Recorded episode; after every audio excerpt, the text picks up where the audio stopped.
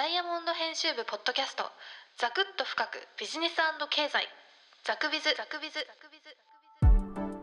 ズ。ダイヤモンド編集部ザクビズ。今回のテーマは会計士 VS 企業経理部についてです。ダイヤモンドオンラインでは激動会計士という特集を進めております。えー、その中で2021年1月25日に掲載されました会計士 VS 企業経理部コロナ禍が招く不正と金の超攻防戦が勃発という記事をもとに本日はお届けしたいと思います。ザクビズザクビズはい、今回のテーマは会計士 VS 企業経理部です。会計士という業務はいろいろなジャンルがあるんですけれども、今回は監査法人で働く会計士の仕事にフォーカスを当てています。そもそも監査法人、監査というのは何かと言いますと、企業がですね、決算を発表する際に、その決算の中身に間違いがないか、え嘘をついていないかなどをチェックするのが監査法人です。上場している企業など大きな企業は決算を公表することが義務付けられているわけですけども、勝手にいい数字を発発表しては、株主や取引先が困るわけなので、そのような嘘や粉飾がないかを監査法人は様々な調査で確かめていきます。その監査の現場というのは、えー、対面で話を聞いたり、帳簿をひっくり返したり、工場を見に行ったり、あるいは海外の視点にも調査をするわけですけれども、やはりコロナの影響を受けていまして、監査現場でも非対面のリモート化が進み、AI、人工知能などデジタル技術の導入も加速しているそうです。振り返りますと、コロナの拡大期にはかなりの混乱があったようでして、2020年4月、首都圏を中心に緊急事態宣言が発令され、新型コロナウイルス VS 国民の構図が本格化したさなか、多くの企業の経理部は厳しい戦いを強いられていました。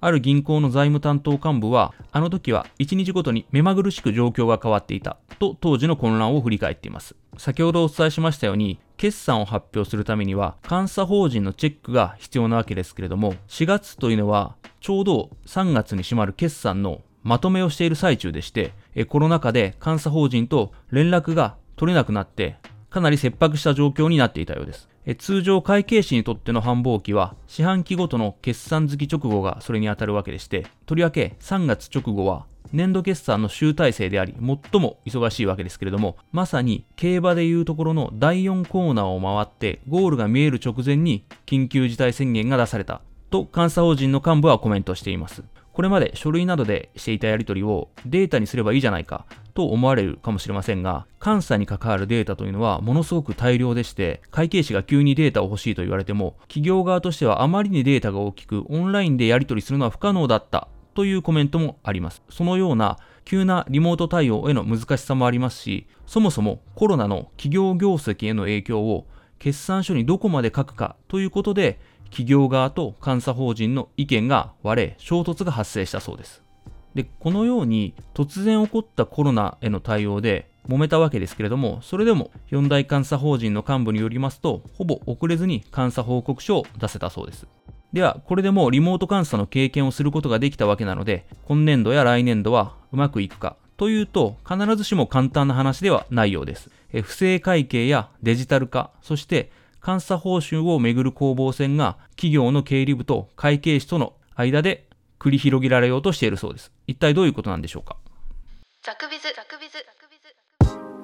この記事ではコロナで日本の上場企業の監査がどのように変化したのか、3つのポイントで読み解いています。1つ目が、先ほどからお伝えしてますように、リモート監査への切り替えです。例えばなんですけれども、一つの問題はデータの信憑性です。リモート監査が続く中で、会計士が企業から受け取ったデータの信憑性をどこまで保証できるか、そういう問題が起こりそうだと、この記事は述べています。一つ例が載ってるんですけれども、現物の不都合な部分が隠されたり、修正ペンで消されたりしても、スキャンして PDF 化されると判別できないと、現役の会計士はコメントを寄せています。会計士は受け取ったデータが監査証拠として十分か否か、現物を見るなどして確認することが必要となります。疑いが発生した場合、リモートだけで完結することはできないというわけですね。そして、二つ目のポイントなんですけれども、コロナがもたらした業績悪化に伴い、企業の不正会計リスクが高まっているということです。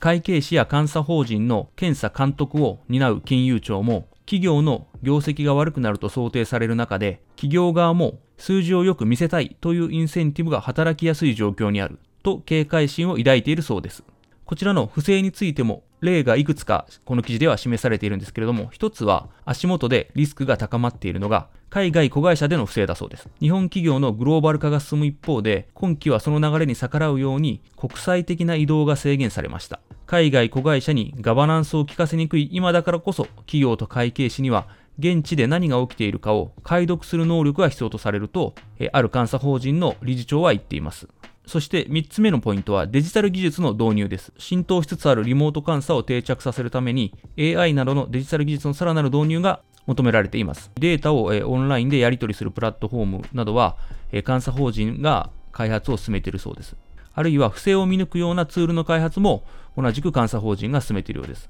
で、さらに言えば、今やどの監査法人も注力しているのが、企業の統合機関業務システム ERP と監査法人のシステムを接続し、自動的に財務関連のデータを監査法人が抽出できるようになる常時監査の構築だそうです。つまり、あるタイミングで閉めて、その木の情報を共有するのではなくて、常に企業側の財務の情報を監査法人が握っていると、知っていると、こういう仕組みの構築に監査法人は注力しているそうです。ザこのような3つのポイントが企業と監査法人の関係性をま変えていくかもしれないというわけなんですけれども実は、え、そこに一つ難しい問題が生まれていまして最後の3つ目のポイントであるデジタル化の加速が企業と監査法人の溝を深めようとしているそうです。どういうことかと言いますと、そのような先進的なデジタル化の仕組みというのは当然構築に大きなコスト、たくさんのお金がかかるわけですので、それは監査法人から企業に請求する監査報酬額の上昇につながっているわけです。この監査報奨額の上昇について企業側からの反感が強まっているようです。そもそも監査報酬額というのはどのように決めるかと言いますと、財務諸表の適切性を判断するためにかかる時間と監査に関わった会計士の時間当たり費用を示す単価をかけて算出するのが一般的だそうです。ところが、どこに時間がかかっているかは企業側にとっては見えづらいそうで、報酬額の見積書は上場企業でも紙切れ1、2枚のことが多いそうです。関西のある上場企業の経営者は、ぼったくりバーの見積書と変わらへんやないかと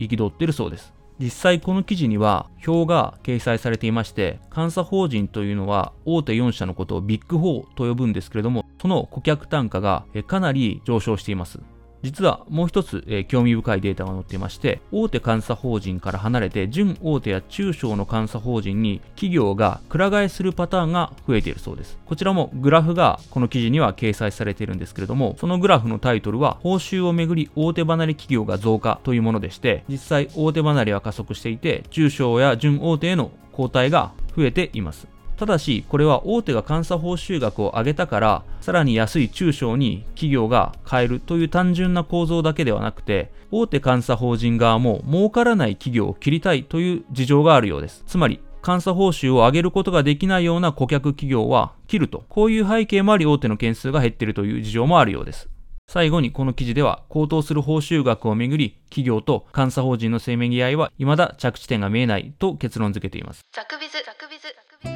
本日も最後までお聴きいただきありがとうございました。記事をご覧になりたい方は、ポッドキャストの詳細にある URL をクリックいただければ幸いです。ではまた。